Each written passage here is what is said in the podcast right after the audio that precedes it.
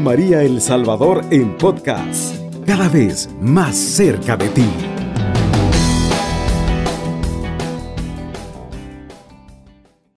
Les decimos bienvenidos a aquellos que nos que se vienen incorporando, aquellos que vienen en su auto, aquellos que ya están en casita. Bienvenidos sean todos y esperamos que compartan con nosotros porque hoy el tema es paso a paso levantándome y creciendo. Pero como lo dijo el Rossi, vamos a iniciar siempre con una pequeña oración. Vamos a poner en manos entonces del Señor, diciendo en el nombre del Padre, del Hijo, del Espíritu Santo. Amén. Te damos gracias, Señor Jesús, por el nuevo día que nos das. Ponemos en tus manos este tema para que llegue a los corazones de cada uno de los que nos escuchan.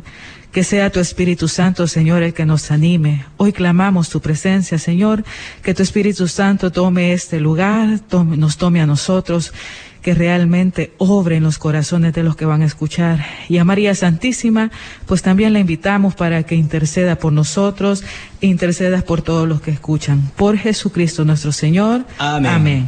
En y pues del como Padre, del Hijo, del Espíritu Santo. Amén. Y como lo decíamos anteriormente, paso a paso, levantándome y creciendo. Hoy, pues de antemano queremos invitarlos, quiero invitarlos yo primeramente a que si usted es de Santa Ana, nosotros somos de Santa Ana, Rosy, y pues vamos a invitarlos, la verdad, quiero invitarlos a mi parroquia, San José Obrero, ahí estamos sirviendo, la verdad. Yo estoy sirviendo en un apostolado de infancia y adolescencia misionera. Muy bien. Si usted tiene algún tip que me quiera dar ahí, pues bienvenido sea. Si quiere, si anda en Santa Ana visitando el día domingo, las misas 6.30, 7.30, perdón, 9.30 y 6 de la noche, 6 de tarde noche.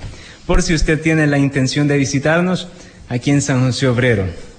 Bien, empecemos, Rosy. Empecemos, La entonces. semana pasada hablábamos sobre un tema que parecía realmente enredado, porque hablábamos de la vida del cristiano allá en las redes sociales, pero ahora traemos una vez más al cristiano.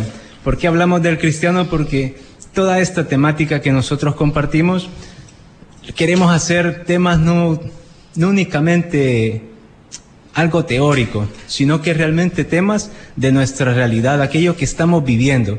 Y pues ahora vamos a hablar sobre los sacramentos. Podemos decir que es una catequesis básica, ¿no? Pero nos vamos a enfocar en dos sacramentos. Confesión Y comunión. y comunión, llamada también Eucaristía. Eucaristía. Y pues dentro de este tema, el porqué del tema. Aquí surge un- una pequeña pregunta, ¿el por qué? Pues porque es necesario no únicamente hablar sobre lo que está ya en la, en la vida virtual, sino que realmente lo que estamos viviendo como cristianos. Y estos dos elementos, estos dos sacramentos, son pilares de nuestra vida cristiana. Y pues hablando de esta, de esta vida cristiana, Rosy, ¿qué podemos decir así de entrada sobre los sacramentos? Bueno, en verdad es un tema bastante interesante donde todo cristiano católico debe de saberlo y sobre todo debe de practicarlo, no como un ritual, sino realmente como algo, algo vivo. Los sacramentos, pues sabemos nosotros que son siete, eso nos lo enseñan a nosotros en nuestra catequesis, que ya cuando tenemos unos 12 años y nos dicen, sí, los sacramentos son la comunión, son la confesión, el matrimonio, eh, ¿cómo se llama la otra? La unción de los enfermos, la vida sacerdotal. Pero realmente nosotros ahora nos preguntamos, nosotros como cristianos católicos, practicamos, tenemos la vida sacramental y bien nos decía Luis, ¿por qué traemos esto a colación? No cabe duda de que el mundo necesita de Dios, tiene sed de Dios y el cristiano católico donde se llena, donde se empapa de Dios es en la vida sacramental.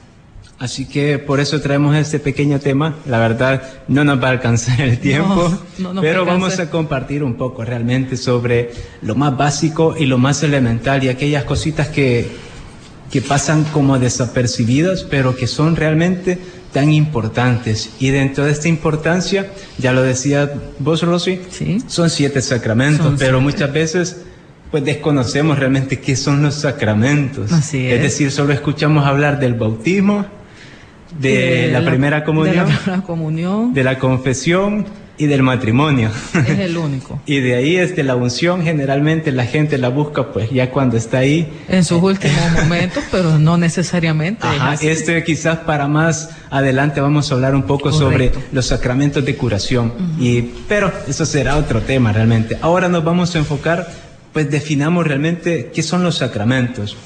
Y esto es eh, una definición del catecismo de la iglesia si usted tiene el catecismo ahí, pues también o un cuadernito, pues puede anotarlos, porque son importantes.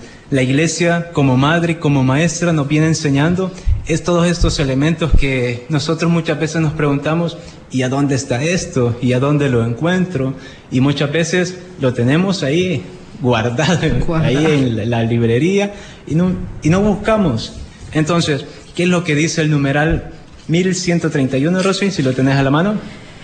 Pues los sacramentos son signos eficaces de gracia instituidos por Cristo y confiados a la Iglesia por los cuales no es dispensada la, no, no se dispensada la vida divina.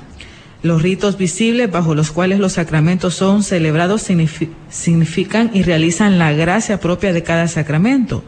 Dan fruto en quienes los reciben con las disposiciones requeridas. Hay una hay un elemento que pues yo me lo aprendí así realmente la definición signos visibles, de la gracia invisible de Dios. Así, es una definición que, que, le puede servir a usted también. ¿Y qué significa esto? Pues la gracia de Dios pues es como el viento, ¿no?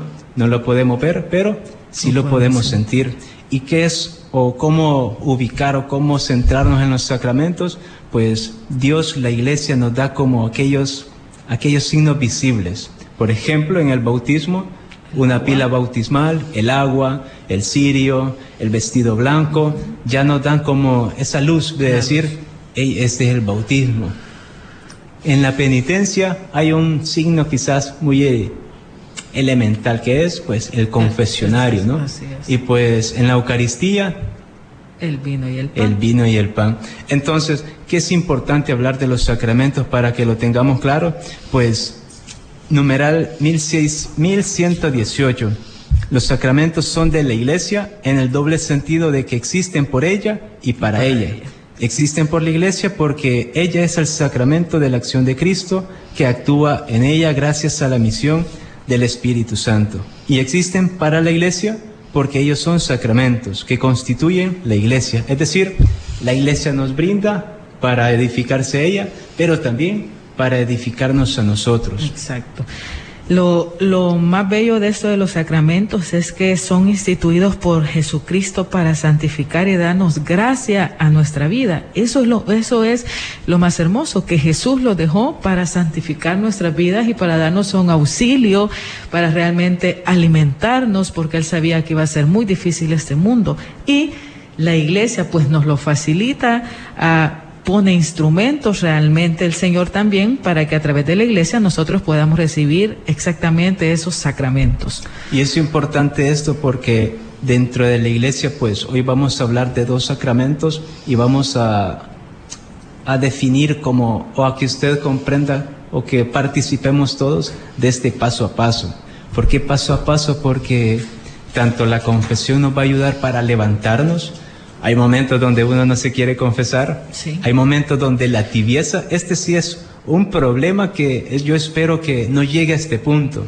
Porque cuando se llega a la tibieza, el cristiano pues ya no siente, ya ha perdido como aquello de decir estoy, no estoy, le da igual a la persona, entonces no espere llegar ahí.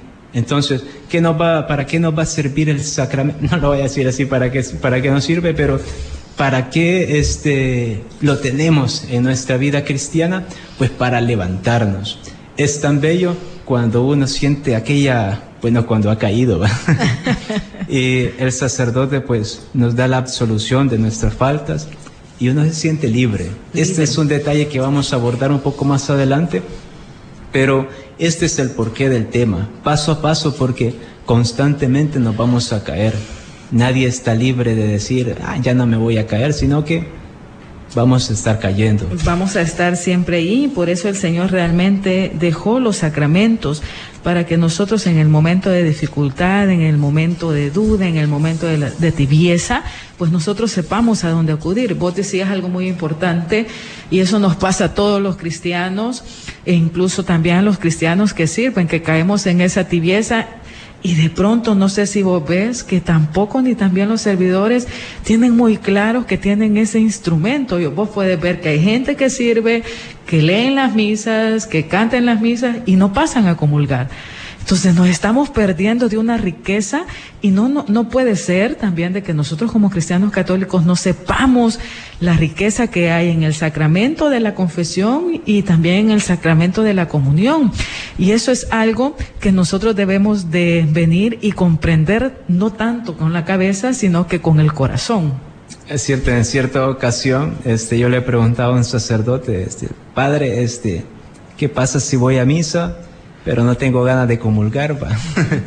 Entonces él me decía, va, es que no se trata de tener ganas, va. Porque a veces uno puede que ande en otro mundo, pero uno está en gracia de Dios. Y la única requisito, podríamos decir ahí, ya vamos a hablar, son tres requisitos que les vamos a compartir, pero uno de los requisitos para abstenerse de la comunión, pues es pecado grave. Pero mientras podemos, como vos lo estás diciendo, pues hay que aprovechar, ¿no? Tanto la confesión como la Eucaristía. Sí. Obviamente lo ideal es que nosotros podamos comulgar confesados, sin duda alguna, confesados en, en gracia, pues sin pecado mortal y, pues, y sin pecado venial también, pero realmente la misericordia de Dios es enorme. Entonces, dentro de este, esta temática, pues queremos que usted también comparta con nosotros experiencias que usted ha tenido después de una confesión o dentro de la Santa Misa, porque vamos a abordar también un poco sobre la, sobre la Santa Misa, pues allí en la Eucaristía, Así ¿no? es. Así que durante este paso a paso, Rosy, antes de llegar al tercer bloque, que es cuando compartimos nuestras experiencias, ¿qué podemos abordar o qué podemos dar de más introducción para ir cerrando este primer bloque como introducción a lo que estamos hablando? Podemos entonces nosotros decir que Cristo Jesús nos ha dejado la vida sacramental para poder luchar en esta vida. Y es deber de nosotros poder venir y alcanzarlos, poder venir y nosotros tener el deseo de querer comulgar, de querer confesarnos y también eh, buscar lo que son los sacramentales, es decir, aquellos que nos dan el impulso de llegar a los sacramentos. Los sacramentales son aquellos entonces eh, que nos ayudan o nos transportan, como rezar el Santo Rosario, como venir y leer la palabra. Esas son sacramentales que nos ayudan a llegar al sacramento. Entonces nosotros como cristianos católicos debemos nosotros también acudir a estas herramientas que nos empujen a la gracia. Mira, hablando de eso, lo podemos denominar como medio de, de crecimiento, ¿no? Que tenemos como, como iglesia y que ahí está la Sagrada Escritura, los sacramentales del Santo Rosario Exacto. y muchas cosas más que nosotros tenemos. Así que cerramos este primer bloque, vamos a la pausa y esperamos que realmente escuchar sus notas de voz, sus mensajes o sus llamadas. Así que regresamos. Está en sintonía de Radio María El Salvador, una radio cristiana, mariana y misionera. Muy bien, entonces seguimos con nuestro tema paso a paso, levantándome y creciendo, porque esa es la vida cristiana, caminar, levantar, caer y crecer. Seguimos entonces, Luis, hablando un poco de la vida sacramental y cuáles son realmente esos medios de crecimiento cristiano que debemos de conocer nosotros los católicos para poder nosotros comprender también, también la vida sacramental, para poder nosotros entender y acudir acudir a esa gracia, como decíamos anteriormente. Ya te decíamos entonces, es una de las más importantes es tener una vida en oración, que eso es importante, es un medio de crecimiento Básico. porque es la, eh, básico, la comunión, tiene que ser una oración diaria, una oración no atropellada, sino una plática con el Señor como un verdadero amigo que En es. cierta ocasión, hablando de la oración, me decía un sacerdote, este, ya platicando ahí, ¿verdad? Que realmente nuestra oración no estamos como mal acostumbrados a decir voy a orar o voy a hacer una oración en la noche o en el día, etcétera. Pero me decía, no se trata de hacer una oración en una determinada hora, sino que estar en oración, es decir, eh, el estar en oración es un estado, es decir, Jesús pasa en oración todo el día, toda la noche. Si lo vemos este, en las lecturas eh, del Evangelio, Jesús pasa constantemente en ese estado de oración. Y prácticamente la oración con el Señor es esa plática constante que tenemos. En ese momento estamos orando, contándole todo al Señor. Señor, mira lo que me pasó ahora, mira cómo me fue. Eso es orar, porque orar es comunicarse con el Señor y hablar con el Señor. Siempre hay momentos, ¿verdad?, donde vos entras en un momento de oración, quizás en la noche, ya, pero orar con el Señor es todo el día, todo el tiempo y en todo momento. Y eso es un medio de crecimiento que nos ayuda a alcanzar también, Él nos da el deseo de querer tener una vida sacramental. Otro que puede ser, pues es, sin duda alguna, es un don también, es ser amante de la escritura, de la palabra, de la palabra de Dios. Porque realmente, si no conocemos las escrituras, es desconocemos a Jesús.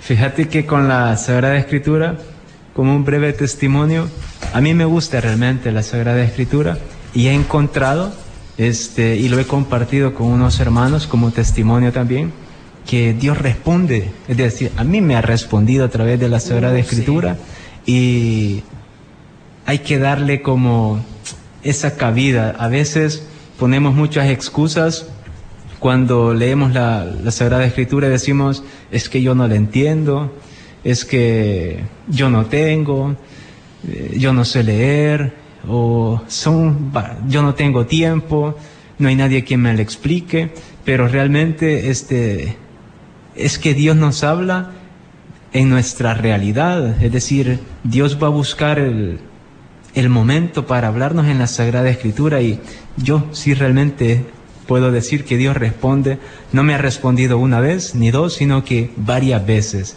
Y se los he dicho así y, lo he compartido con cosas que realmente me han estado pasando y me ha dado la respuesta a eso que yo le he dicho. Entonces la Sagrada Escritura para mí sí es algo que realmente me gusta. Dios está presente ahí y yo lo he encontrado en la Sagrada Escritura. Y es un medio vivo. Y te llena el corazón. Entonces eso te hace a vos realmente querer conocer más de Dios, ¿no? Gloria a Dios por eso, de igual forma. Cuando nos encontramos con la palabra de Dios que nos interpele, nos, nos, nos, nos traspasa realmente, es algo maravilloso. De igual forma, el Señor a mí me ha hablado a través de la palabra o cuando voy a dar un tema de predicación, una prédica, pues realmente siempre... Eh, eh, hasta a veces hasta te cambia textos de pronto. Entonces, para poder vos tener el deseo de leer la palabra, también tenés que clamar la presencia del Espíritu Santo. Y la iglesia también te da métodos como algo que se llama lectura divina, donde vos podés practicarla, donde te da pasos para que vos puedas venir y comprender la palabra y es un medio de crecimiento que seguimos. Los medios de crecimiento son, nos dan el impulso para tener una vida sacramental, que es lo que necesitamos. Dentro de la lección divina, este, le voy a recomendar acá este, tres pasos que son los que yo les recomiendo a, a, los hermanos con los que comparto. Y son tres preguntas que usted se tiene que hacer al momento de leer un texto, un versículo o un determinado eh, trozo de, de la Biblia. ¿Qué dice la lectura? Acá usted lo lee, es decir, lee qué es lo que dice realmente el texto. Primera pregunta, y esto nos sirve para comprender qué es lo que estamos hablando, qué es lo que está diciendo la escritura, qué es lo que dice Dios en el texto de una forma este, literal e histórica. ¿no? La segunda pregunta que usted se hace, ¿qué me dice el texto a mí? No al hermano, no a la hermana, sino que a usted. Esa ¿Qué frase iluminadora. ¿Qué, ¿Qué, me está diciendo Dios? Y la tercera, ¿qué me pide? ¿Qué me está pidiendo Dios en esta lectura? esta es la lección divina. Quizás hay una, otro método dentro de la lección un poco más extenso, pero esto es como algo muy sencillo, muy práctico, que nos puede servir a todos. Eso es importante y llegamos a otro medio también de crecimiento que es la confesión frecuente, que es el sacramento de la penitencia, es decir, estamos llamados nosotros los cristianos católicos a que cuando caemos en ese pecado mortal, en ese pecado venial, pues nosotros nos acudamos a ese bálsamo, el sacramento de la penitencia o la confesión y la reconciliación, sabemos que limpia el pecado. Si realmente nos arrepentimos, cuando pecamos realmente manchamos nuestro corazón y podemos al confesarnos nosotros podemos ser libres si hay un arrepentimiento sincero y un propósito de enmienda. Caemos, Luis, en este, en lo que queremos hablar, que es el sacramento de, de la confesión y reconciliación, es confesarte, que haya un arrepentimiento, pero no basta ahí. Tiene que haber también el deseo de enmienda. Ahí termina realmente el ciclo para hacer una verdadera confesión. Lógicamente, anteriormente tuviste que haber hecho una, una buena, eh, ¿cómo se le dice? Un examen de conciencia. Aquí vamos a compartir este, los cinco pasos que la iglesia nos recomienda para hacer realmente un, una confesión completa, llamémoslo así. Y dentro de lo que decís, Rosy, el primer paso para hacer una buena confesión es un examen de conciencia. ¿Qué significa esto? Pues usted se sienta, si te tiene ahí a la mano un cuadernito, pues dice, yo hice esto, eh, hice esto otro. Es decir, nos recordamos de todas las cosas que hicimos, específicamente las cosas malas, ¿no? Aquellas cosas que van en contra de la voluntad de Dios. Esto es el examen de conciencia. Segundo paso, el dolor de los pecados. ¿Qué significa esto? Un sentir en el corazón el, aquel, aquello que ofendimos a Dios, que ofendimos también al hermano, porque realmente cuando uno hace cosas malas y dice, la regué, a veces me equivoqué con el hermano, a veces con palabras, con gestos, dañamos a los hermanos. Es decir, sentir ese... Ese dolor realmente. Ese dolor de haber fallado. Tercer paso, propósito de enmienda, es decir, proponernos y decir, voy a luchar más. A veces hay situaciones, hay vicios que cuestan, pero la lucha, es decir, si le cuesta, pues... Cabal, ese propósito de enmienda es, si ofendí a mi hermano, ir y pedirle disculpas. Ese es el propósito de enmienda, que a veces nosotros nos quedamos a la mitad, solo confesamos el pecado, así pues, el sacerdote nos da la absolución y ya, ya nos confesamos, decimos, pero realmente tenemos que venir y tener esa... Si, si está en, nuestras manos, es, decir, eh, remediar, algo de lo que se puede remediar. Hay cosas que no se pueden, pero en lo que esté en nuestras manos, pues hagámoslo, ¿no? Cuarto paso, decir o ir al confesor y decirle todos los pecados. Y acá le voy a compartir un pequeño dato, no un dato, sino un pequeño tip también. Empiece con los pecados más gordos, es decir, los pecados graves, porque a veces comenzamos con los pequeñitos, ¿no? Sí. y conforme pasa el tiempo, o no, y el enemigo es tan astuto que te va metiendo la pena, la pena, la pena, la pena. No, este, te lo guardas pues, o se te olvidó. Entonces, empiece con lo, aquello que realmente usted va. Y ahí se va de lo más grande a lo más chiquito. Otro tips que te puedo dar yo es que los apunten y léalo ahí frente al sacerdote. Yo voy, yo los, eh, los apunto y cuando a veces de pronto uno se tiene que confesar frente a frente con el padre y yo le digo, padre, yo traigo una lista así que yo con la cara agachada empiezo tal, tal, por el pecado más grande. Entonces realmente da vergüenza, pero eso es realmente lo que Dios quiere de nosotros, un arrepentimiento sincero. Y el quinto paso, Cumplir la penitencia. A veces que no se le voy a olvidar cumplir la penitencia, ¿eh? Porque forma parte de este... Ahí se cierra toda la verdadera confesión. Ahí se cierra toda la confesión. Esto es realmente la confesión. ¿Y qué es lo que produce la confesión, Rosy? La confesión lo que produce es un corazón limpio, un alma pura. De pronto la, confesión te limpia. Cuando te arrodillas de corazón y cuando te confesas y cuando el sacerdote levanta la mano y pronuncia esa fórmula tan maravillosa, el alma queda limpia de todo pecado.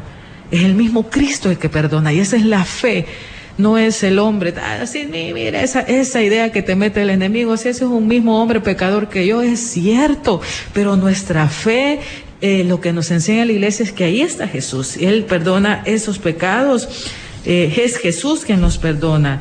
Y realmente esas manchas las transforma y queda limpio, limpio como la espuma. Es que pecar es como que anduves, anduvieras con un traje blanquito y te, te metes en el lodo y vas todo lleno de lodo y cuando te confesás quedas súper limpio. La confesión viene también a darnos la sanación espiritual.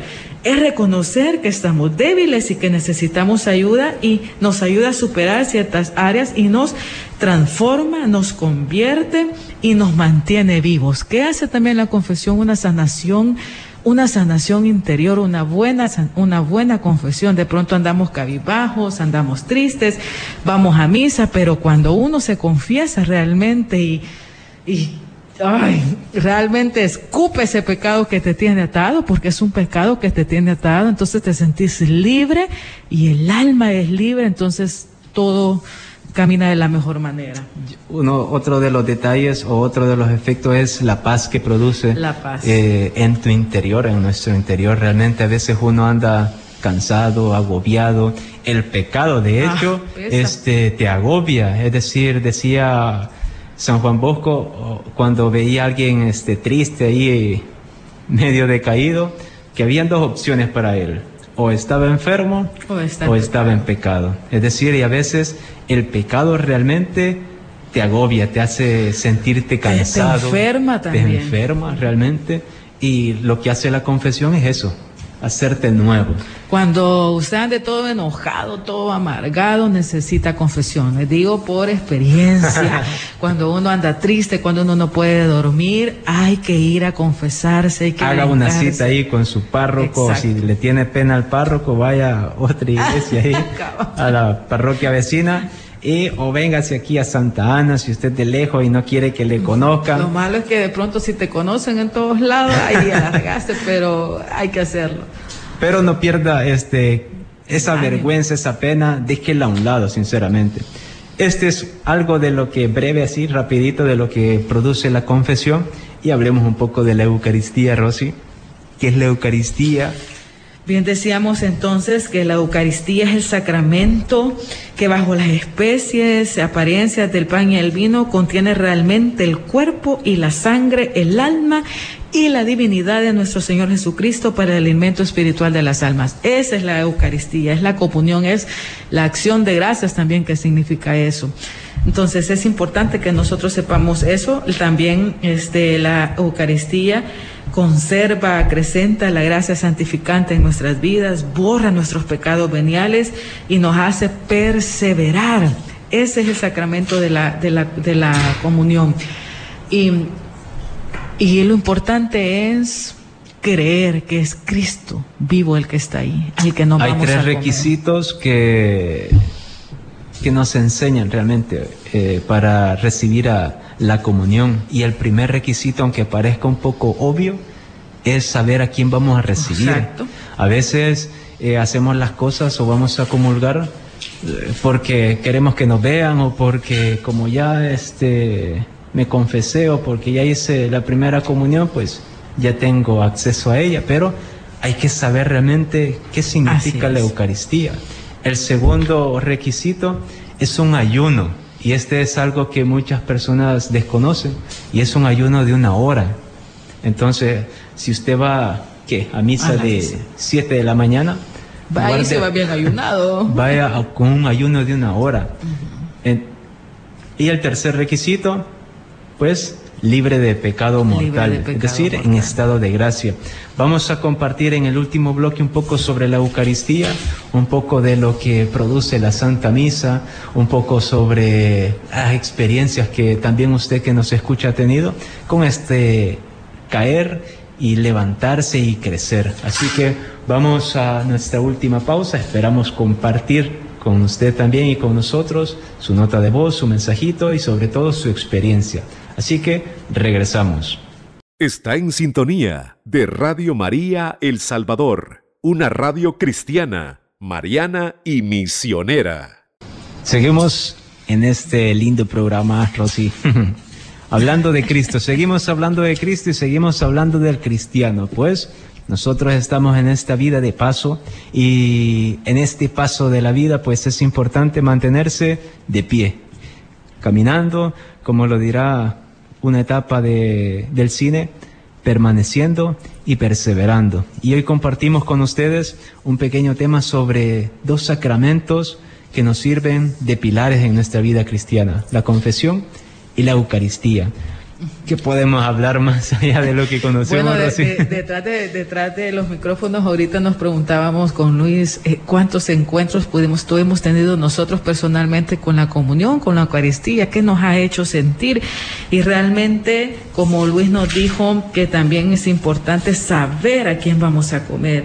Es cuando nosotros vamos a, a recibir la comunión, sabemos de que Cristo entra en nuestro cuerpo y nosotros nos convertimos en un Cristo más donde tenemos que dar testimonio de vida. Bien, eso es importante, nos lo dice Primera de Corintios 10, 16 al 17. Es decir, uno es lo que se come. Así es el dicho, uno es lo que se come. Vos te comes a Cristo, te convertís en Cristo. Entonces, la comunión, además de venir e ir limpitos a, a comer al Señor, también debemos de darle gracias a Él cuando nosotros estamos comiendo el pan. De pronto en la misa nosotros la hacemos toda transversada, pero dentro de la misa puede ser otro, otro tema. Luis, esas partes de la misa en que Yo creo que tenemos llamada. ¿Tenemos llamada? Bueno, buenas noches. Sí, buenas noches. Sí, buenas noches. Buenas noches. Adelante, ¿cómo te llamas? Escuchando el tema, ¿verdad? Y pienso que algunas cosas las hago no no no no adecuadas. Porque para confesar para tener vergüenza para confesarme pues tendría que no pecar. Para no pecar para no pecar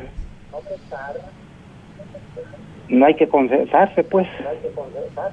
Así es que pienso yo que por allí va la cosa. Y si es con respecto a la oración yo he leído un, un texto que dice que hagan peticiones y oraciones. Yo pienso que el dialogar con Dios no es no es no es oración la oración es el Padre Nuestro. Así es que por allí siento que es mi mentalidad, pues, y ahí discúlpenme y, muchas gracias. Padre, buenas noches. Bueno, feliz noche, gracias por su comentario. Tenemos otra llamada. Bueno, buenas noches. Se le cayó la llamada.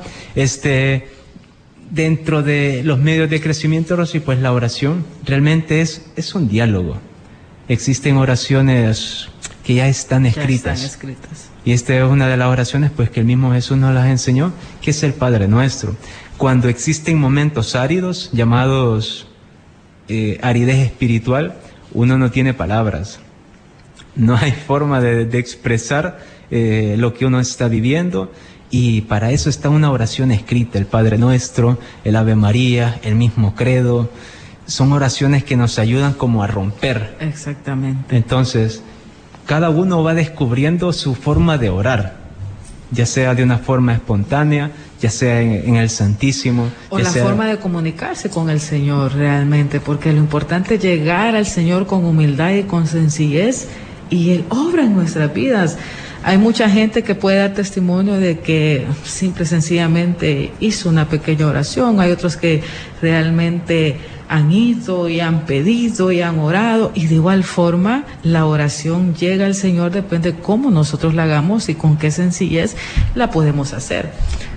Otro dentro de la Eucaristía que hablábamos en el último punto, nosotros como, bueno, esto fue hace años ya, este, tuvimos un pequeño proyecto que era noches de adoración. Solo éramos jovencitos, pa.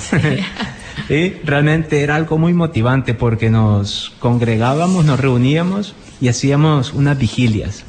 Si alguien está escuchando o forma parte de este grupito ya hace tiempo fue, pues eh, se va a recordar que nos reuníamos en torno a la Eucaristía y era orar, era adorar, cantar, alabar a Dios y exponer también nuestras peticiones. Es decir, que dentro de la Eucaristía como Dios en su todo ahí, en el pan y el vino que se transforman en su cuerpo, en su sangre, Y esta es la fe de la iglesia, ¿no? Esto es lo que nosotros creemos. Y así como cuando usted va a la Santa Misa y comulga, no tendría que salir igual uno, ¿verdad? Hay que, se tendría que salir renovado, sin duda alguna, porque has comido el cuerpo de Cristo y lo que vos decís es cierto y a veces nos pasa, de pronto se va a misa solo por el ir por ir. Pero cuando vos comprendes esto, no como te decía, de la mente, sino del corazón, pues vos vas a alimentarte de, de, la palabra, vas a alimentarte del cuerpo y la sangre de Cristo y por eso el Padre dice, vayan y hagan lo que han escuchado, nos envía a dar la paz, nos envía a proclamar el Evangelio y a través de que, y si comulgas, pues todavía tienes mucho más fuerzas y valentía para poder ir a proclamar lo que has visto. Por eso la Santa Misa se debe de vivir dentro de tres elementos, plena, eh, activa y consciente, es decir, no vamos a llegar a dormirnos, ¿no? Aunque el sacerdote usted diga, es que es aburrido, es que me duerme, usted llega por escuchar una palabra y a veces dentro de la homilía a mí me ha pasado que Dios me ha respondido también en la homilía. claro. Y en las lecturas también, en el Salmo Dios responde, pero hay que llegar con ese deseo Dispuesto. y con esa disposición de decir, voy a encontrarme con Dios, ¿no? Y si usted puede comulgar, tenga en su corazón ese deseo de decir, hoy Cristo va dentro de mí y salga con una sonrisa, ¿no? Eso es la idea. Realmente, Luis, cuando este, eh, vos comulgás ese momento tan hermoso donde el sacerdote viene, eh, empieza la, eh, a elevar el pan, el momento en que pone también, o ya nos la dan en la manito, ¿verdad? De que es algo muy, es una, algo comprometedor para nosotros. No sé si te pasa a vos, de pronto vos venís Hay y que con tener el cuidadito, cuidado. que no se te vaya a caer o te queden algunas partículas, pero realmente te, te, te vuelve a la vida, te, la comunión, el sacramento de la Eucaristía, te revitaliza y también eh, sana. Tenemos una llamada por ahí. Hola, buenas noches. Buenas noches, este, mi nombre es Rafael, aquí de Sonsonate, le saludamos.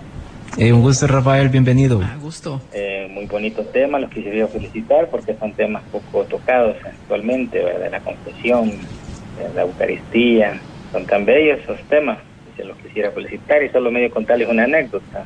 Adelante. Este, hace poco estaba platicando con un amigo allá en Italia, él es católico, pero me dice que él es escéptico, no mucho de práctica, me- pero un día tuvo la oportunidad, me dice él, de, de ir a Roma, él vive en Milán, y fue a Roma a confesarse con un sacerdote que me dice él es, cardenal, me dice, pero es exorcista.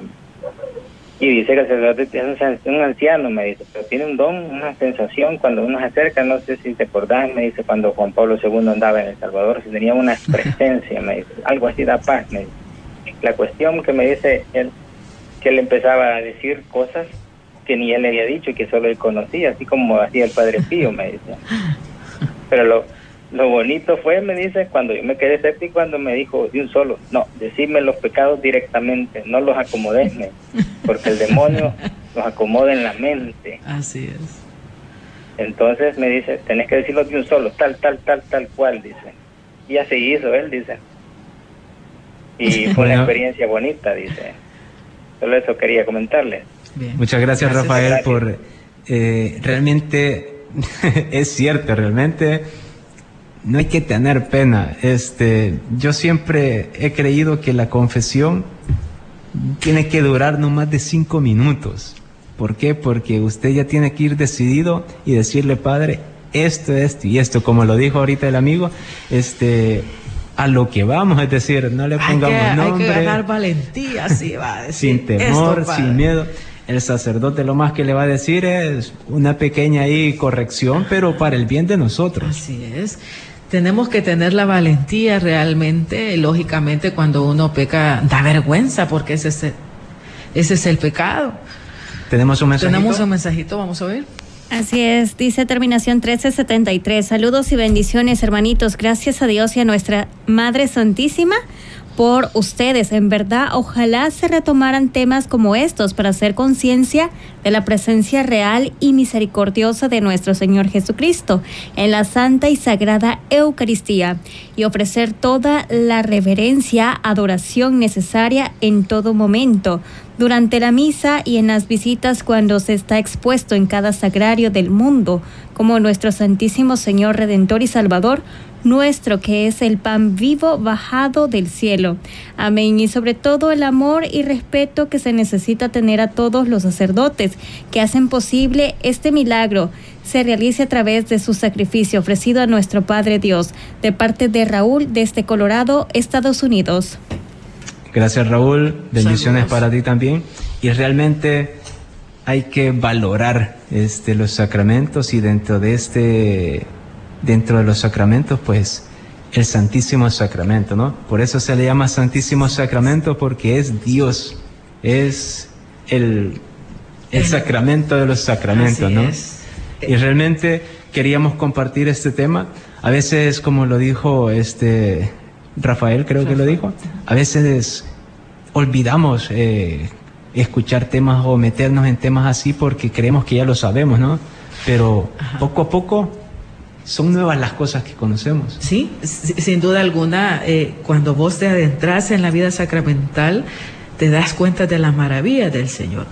Y estos sacramentos tienen una relación, la Eucaristía y la confesión. El amor a la Eucaristía te lleva a apreciar cada vez más el sacramento de la reconciliación, porque vos sabes de que si no estás reconciliado no puedes venir y comulgar y no puedes apreciar ese manjar. Y debido a esta relación entre estos sacramentos, pues es lo que le da sentido a todo. Y eso es muy importante. ¿Qué nos da la Eucaristía? El apreciar también el sacramento de la reconciliación. Todos sabemos de que si no nos hemos confesado, no podemos comulgar. Y eso significa que amamos a Jesús porque no queremos ofenderlo, no queremos entrar eh, en un pecado mortal. Entonces es importante que sepamos eso, que el sacramento de la Eucaristía con el de la confesión van ligados, van relacionados. Y podemos nosotros, queridos hermanos, jóvenes, familias, hay que amar, hay que, hay que tratar de venir y estar en gracia. Y solo se puede estar en gracia con los sacramentos. El mundo necesita realmente que comprendamos que Cristo está en la Eucaristía y que es pasta para nosotros, para sanarnos, para liberarnos y para realmente ver cosas buenas. Para finalizar, vamos a despedirnos siempre con un, pequeña, una pequeña recomendación que hacemos de forma personal y pues la mía va en el hecho de no se quede allí en el pecado. La Eucaristía y la confesión pues nos van a permitir caminar, es decir, paso a paso. A veces no vamos a ver grandes resultados de la noche a la mañana, pero paso a paso Dios nos espera realmente. Si usted ha tenido una larga espera y no se quiere confesar, mañana haga una cita este, o propóngase realmente buscar esa confesión y pues más adelante la comunión. Así que no se rinda, busque la confesión, busque el sacramento de la Eucaristía y en ese crecimiento usted se va a encontrar con Dios. ¿Rosy? Sí, igual, la recomendación es que en este momento pues usted traiga a la mente ese pecado mortal que le ha costado, que quizás nunca lo ha dicho y que le ha, dado una vida de, de amargura, porque eso es lo que sucede. Así que mi amado es para los jóvenes, para los matrimonios, para las familias. Vayan, confiésense y realmente tengan la valentía de romper ese nudo y van a ver y van a experimentar la misericordia de Dios porque en ese momento el cielo se abre, el sacerdote es utilizado y es el mismo Cristo el que nos da la sanación. Para el mundo necesita católicos comprometidos. Eso necesitamos. Así que con eso nos despedimos. Cubriendo todo El Salvador. Radio María, 107.3 FM.